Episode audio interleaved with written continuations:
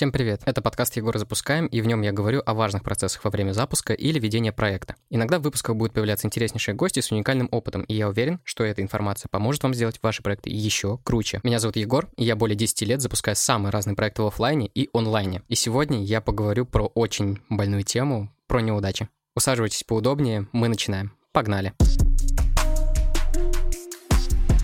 Вспомните какой-нибудь свой проект, когда вы были уверены, то, что он стрельнет, то, что в нем невероятнейший потенциал. Вы делали кучу действий, закупили, может быть, товар, продумали маркетинг-план, рекламу, запустили ее, наняли таргетолога, сделали сайт, кучу-кучу действий, рассказали всем своим знакомым. Но в момент, когда все это запускалось, и вы поняли то, что никакого эффекта, ни интереса со стороны людей или потенциальных клиентов, вообще ничего. И пришлось этот проект или же какую-то идею вашу, которую вы очень сильно хотели реализовать, пришлось отложить либо в долгий ящик, либо полностью отказаться от нее. Я уверен, то, что у вас бывали такие ситуации в самых разных масштабах. Может быть, даже не создание бизнеса, конечно же, а может быть, ну, на примере даже какой-то малейшей идеи. Вот вы что-то придумали, решили ее реализовать, и у вас не получилось. Вот берем вот это вот воспоминание и возвращаемся в настоящее. И будем сейчас об этом разговаривать уже с точки зрения того, как нужно к этим самым неудачам относиться и что нужно делать. И что мы делаем первым шагом? А первым шагом мы делаем следующее. Мы проживаем вот эти вот условно эмоции, эмоции, даем себе какое-то время. Это может быть от нескольких минут, там, 10-15 минут, до, может быть, там, ну, день, два, три, возможно. Это для того, чтобы не войти в тильт, как, например, игроки в покер, которые успешно шли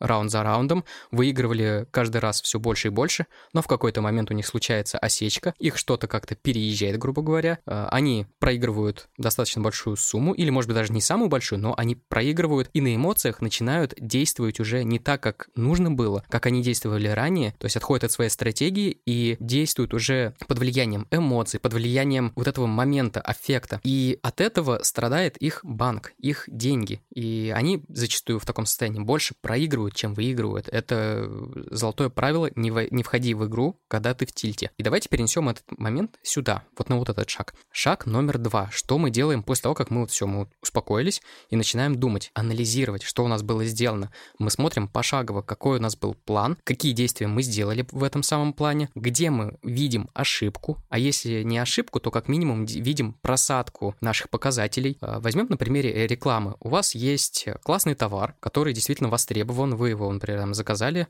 и хотите продавать где-то, например, там через рекламу, через таргет, через блогеров, неважно. У вас есть товар хороший, у вас есть э, собранная база людей, которые активные, которые у вас, может быть, что-то покупали уже, и потенциально они заинтересованы в этом самом товаре. Далее, третий шаг у вас был какой? Создание рекламных креативов. То есть на, у вас есть товар, у вас есть аудитория, и нужно их как-то познакомить через эти самые рекламные креативы. Рекламные креативы мы сделали и запустили рекламу. Мы видим очень слабые показатели. В чем может быть проблема? Начинаем думать. Скорее всего, скорее всего, проблема в рекламных креативах, потому что если люди плохо кликают на рекламу, значит, большая часть проблемы кроется как раз-таки в этом самом рекламном креативе. И мы уже на этой мысли понимаем, что нужно поменять рекламный креатив. Мы делаем, например, видео, мы делаем какой-то другой ракурс у этих фотографий, мы вообще меняем полностью подачу, может, другие инструменты используем. А здесь уже произошел анализ, и мы четко понимаем, где может крыться проблема. И начинаем действовать. То есть следующий шаг у нас — это действие. На этапе действий мы видим, какие у нас могли быть проблемы, и исправлять эти самые проблемы. У меня есть очень много примеров, когда именно действия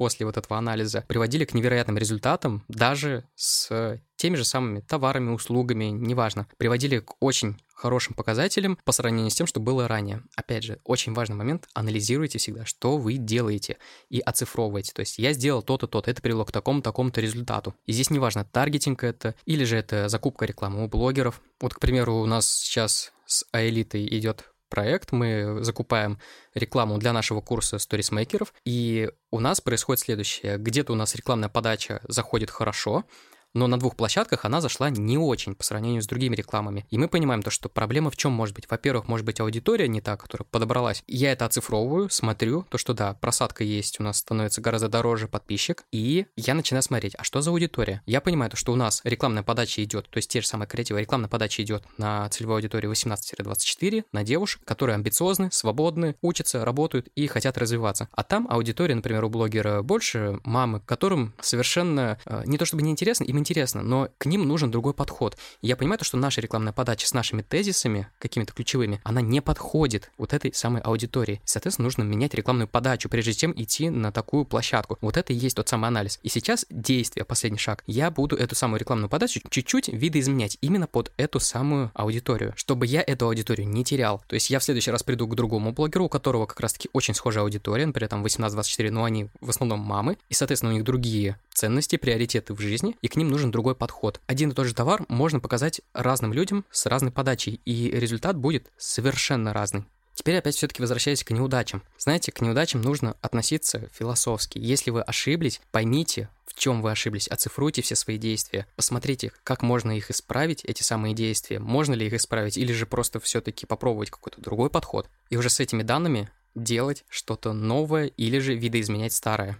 Посмотрите на тех же изобретателей. Я с уверенностью в 100% могу сказать, что все они неудачники, но очень важный момент. Неудачники в чем? Прежде чем они что-то изобрели, что-то сделали, что-то показали людям, и это стало востребованным и успешным, прежде чем они это сделали, они провели кучу опытов, они делали очень много действий, которые зачастую были очень неудачными, они приводили их ни к чему. Но как тот же Томас Алва Эдисон, великий изобретатель, сказал э, в свое время, то что каждая его неудача, она на одну неудачу приближает его к итоговому результату. То есть каждая его неудача, она оцифровывается, и он знает еще один способ, который не работает. Соответственно, следующий способ может быть тем самым, который будет работать. Еще я хочу сказать то, что я отношусь к людям, которые постоянно что-то тестируют, постоянно что-то креативят, создают. И очень часто, прям очень часто, это не самые удачные вещи. Но есть один нюанс. Чем больше вы это делаете, чем больше вы добавляете в свою жизнь вот этот самый креатив, чем больше вы добавляете в свою жизнь вот этот самый ген изобретателя, когда вы что-то пробуете новое, не боитесь, у вас будет уменьшаться процент неудачных действий, потому что вы вырабатываете какой-то конкретный опыт. И с каждым разом вам будет все проще и проще смотреть с учетом того, что вы сделали до этого, смотреть на ошибки других людей, вы будете это все анализировать, и вы будете понимать, что вот так-то я, наверное, делать не буду, потому что это может привести к таким-таким-то не очень хорошим последствиям. И дальше мы, опять же, делаем действия, которые основаны на вот этом всем опыте, и они в любом случае нас приведут к результату. Либо к хорошему, мы молодцы, мы сделали, все классно, все здорово, все работает. Либо к неудачному результату. Но неудачный результат, он должен всегда оцифровываться, запомните это. Он всегда помогает нам понять, где что не так работает. Мы не должны к неудачам относиться из разряда «вот она случилась, все, я не могу, опускаю руки, мне это надоело». Нет, пожалуйста. Если вам нравится заниматься этим, любая неудача, наоборот, должна восприниматься как какой-то квест, который нужно пройти, который можно пройти, самое главное. Если прошли другие люди, значит, пройдете и вы. Воспринимайте это как какую-то игру. Не получилось? Окей, заново. Не получилось? Окей, давайте еще раз попробуем. Просто меняйте подход. И, наверное, по вот этой причине я очень скептически отношусь к людям, которые показывают успешный успех, которые говорят то, что они делают только то, что приносит результат, они не ошибаются. Ну, извините меня, не ошибается только тот, кто не делает, а тот, кто что-то делает, он всегда ошибется. Это то, чем мы живем. Мы живем в ошибках, мы результаты наших ошибок.